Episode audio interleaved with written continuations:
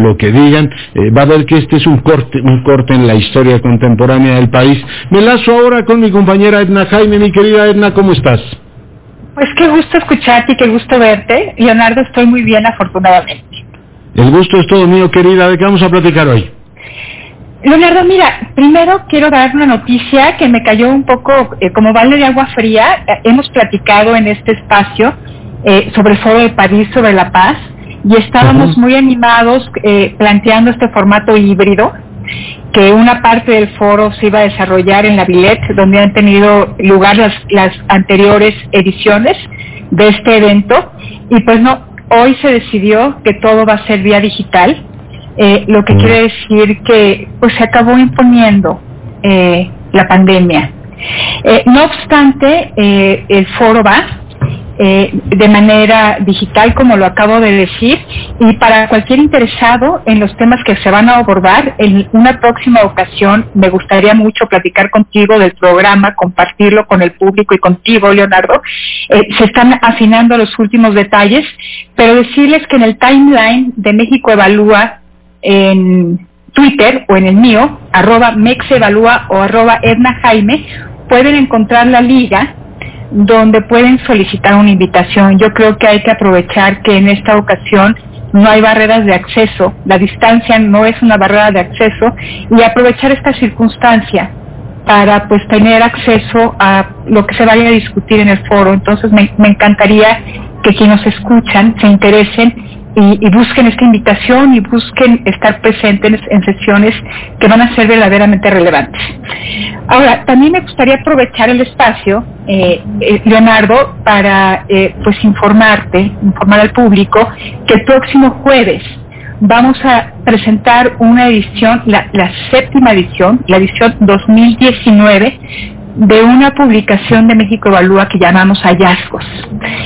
tenemos tenemos ya muchos años dándole seguimiento a la, evolución de la justicia penal, a la transición del viejo modelo, a la consolidación de nuevo modelo. Y, pues la verdad es que somos bien tercos y creemos que este nuevo modelo tiene oportunidad de consolidarse y traerá, muchas cosas buenas para todos. déjame decirte, Leonardo, porque creo que es muy importante el hallazgo 2019. Eh, hay una discusión legislativa, lo sabes, eh, eh, intensa respecto a la reforma a la justicia. Tuvimos esta salida en falso de una propuesta que se le adjudicaba al fiscal que al final pues ni se presentó ni se supo si era del fiscal o no. Nadie supo de quién era, ¿no? Nadie supo de quién era, pero sí contenía elementos muy preocupantes. Pues decirte que tenemos que hay en el legislativo 362 iniciativas para reformar nuestro sistema de justicia penal. Hay de todo, Leonardo, desde, iniciativas que buscan modificar el proceso, el flujo penal, iniciativas que quieren cambiar la distribución de competencias, hay algunas que asocian el problema directamente con los derechos de víctimas e imputados. Hay algunas que buscan afectar el derecho de las personas. Tú sabes, eh, eh, hay un buen conjunto de ellas que buscan ampliar el catálogo para la prisión preventiva oficios, 362 iniciativas. Yo lo único que quiero plantear es que creo que ninguna le va al blanco. Estamos aventando dardos sin tener claro qué le tenemos que arreglar al sistema Leonardo, yo creo que ameritamos, nos merecemos una buena discusión de por qué no tenemos el sistema de justicia penal que necesitamos. Entonces, me sigo preguntando por qué no es ese Edna, el, bueno, hoy con la pandemia claramente lo desplaza, pero por qué no ese es el tema central de discusión de este país, ¿no?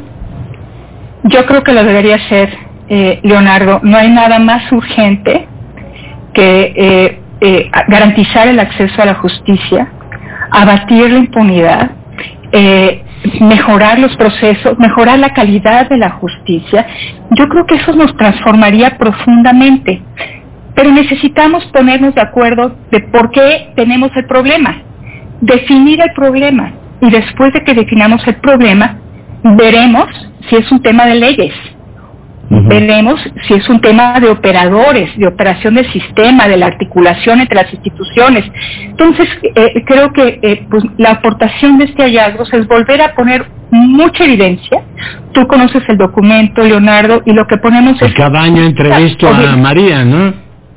Sí, María ya no está con nosotros, pero eh, no obstante seguimos teniendo esta publicación y me dará mucho gusto presentar, presentarte a, nuestra nueva coordinadora, su nombre es Mara Gómez, eh, se presentará este jueves ella presentará el documento. La metodología es la que trabajó María durante muchos años, que México mm. Evalúa heredó de CIDAC. Es una metodología que de verdad de los, todos los ángulos de, nuestro sistema de justicia. Por supuesto medimos la impunidad, por supuesto medimos la tubería procesal, donde es donde se atora eh, el flujo de la justicia. Y este año, Leonardo, tenemos una nueva sección donde evaluamos la calidad. Ya tenemos un observatorio, una metodología para observar audiencias y para analizar sentencias. Me gusta mucho lo que aporta porque es el aspecto cualitativo cómo los operadores en las audiencias se desempeñan, cómo se desempeña el juez, cuál es el papel de, la defensa del Ministerio Público, del asesor de víctimas. Entonces, con esta metodología pudimos tener acceso a la videograbación de algunas audiencias, de la audiencia inicial, intermedia y las de juicio oral, y, y pues los resultados son fascinantes porque nuestros operadores están aprendiendo las nuevas reglas del juego. Por supuesto hay rezagos, pero ya empieza a haber conversaciones, ya empieza a, hacer a, darse la adversalidad, eh, a presentarse argumentos. Sigue con mucho peso esta costumbre de leer en lugar de presentar argumentos, pero ya se presentan estudios, eh, eh, las teorías del caso, muy interesante. Entonces hay mucho que ofrece Hallazgos 2019 para la discusión que como tú muy bien lo dices, Leonardo, debería estar en el centro de, eh, eh, las conversaciones públicas y, de, del interés de todos. Sí, pues mi querida Edna, te agradezco muchísimo que hayas estado esta noche con nosotros. Un abrazo. Muchas gracias. Abrazo, Leonardo. Buenas noches. Y, seguimos pendientes. En el Senado se reactiva, la, en un momento más vamos a regresar ahí, la conversación sobre los fideicomisos. Un momento Gustavo Díaz nos presentaba la